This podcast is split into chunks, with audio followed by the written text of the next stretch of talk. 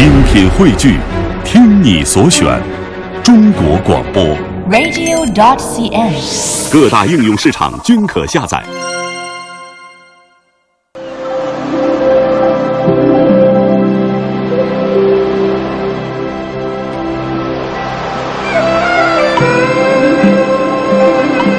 今天的行者无疆要带家带大家去一个、嗯怎么说呢？是大自然的鬼斧神工打造的地方。哎，有人说呢，这里是汇聚了千古人文奇观的一个中国地图村，嗯，叫高高台台苗寨哈，嗯。嗯。啊、高牌呢，它是深藏在月亮山群峰当中的一座古老的苗寨。对，为什么他说是中国的地图村呢？因为它的寨的形状很像咱们中国的地图，大公鸡啊，对。那个嗯，再加上呢，它的文化底蕴十分的深厚，就是那种民族原生文化。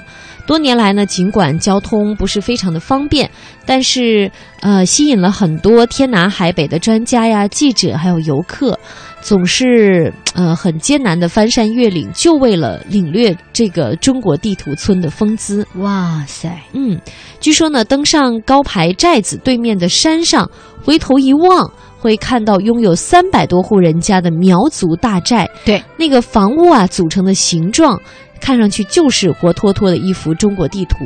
嗯呃，还有咱们台湾呢，也是像模像样的摆在那里。没错。嗯，其实啊，说起来呢，寨子的东南面、西面和西南面哈，它都是被数百株的古楠木这个国宝级的一个古树围绕着。嗯，而且这片非常罕见的古林呢，每一株啊，大概我跟雪莹我们俩两个人能抱在一起的话，就抱一个，就合抱成了一个。嗯，而且就是属于四季常绿的，嗯。所以在东南面的那一片哈，嗯。大家很多人经常在那儿走嘛，嗯。就觉得哎呀特别漂亮，因为它整个对阳光啊什么的直射过来，所以绿油油的一片。嗯。如果你要是往西南那一片呢，它属于原始大荒，嗯。黑油油的，非常的神秘，嗯，很多人都不敢去。对，再有呢，就是寨上的那个斗牛坪啊，嗯。是深藏在大兴安岭的密林里。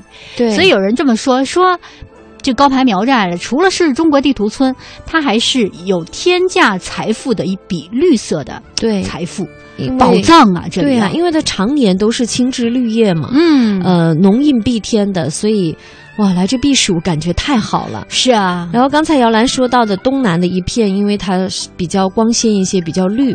其实呢，在这座中国地图村上，它就是处于我们类似中国地图的大陆和台湾之间啊这个位置，很有意思啊。就可以说两岸友谊长青啊。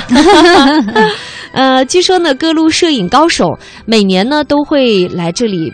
拍摄这一幅中国地图，对经常呢也会在各种摄影赛事当中获奖。我们经常说“巧妇难为无米之炊”，对不对？这个原材料这么好，难道他做的饭能不香吗？嗯难怪各路摄影高手都喜欢来到这里。那据说呢，很多嗯还没有到过高牌的这些摄影。喜欢摄影的朋友，一看到有好天气就牵肠挂肚、心头痒痒，哦。巴不得连夜都要赶到高台。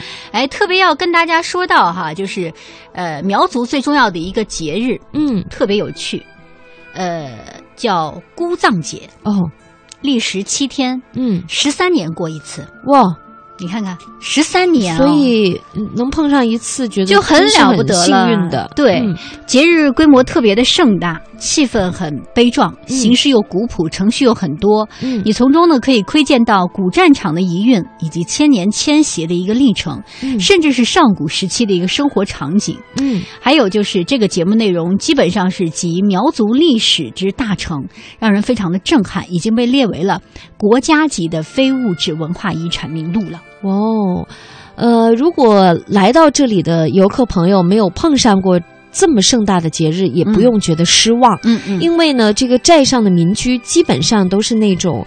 干栏式建筑，也就是我国南方少数民族两千年前的一个建筑样式。哎，其实呢，也是一道民居大餐了。哦，再加上这里的服饰文化呀、发饰文化、竹文化、农耕文化等等，所以呢，我觉得不同的人在寨上都能够找到属于自己的那一份哇财富。天哪，嗯，而且游客朋友如果来到这里遇上比较大的庆典，嗯仔细观察就会发现，什么呢？在庆典的时候，寨上的青年男子都会穿盛装参加仪式或者是跳舞，啊，但是女人不穿。嗯，为什么呢？哎，有的游客不明白啊，也就问技师了。技师说：“啊、我们苗家古时嫁男不嫁女，就后生哦就指的是青年男子嗯嗯，出嫁的时候要打扮的漂漂亮亮的才嫁。哎 好怪啊！你跟我们好像汉族对的感正好觉不一反过来哈所以呢，后来过节的时候，这个男子呢就要穿好看的，嗯就是为了记住古代古老的东西。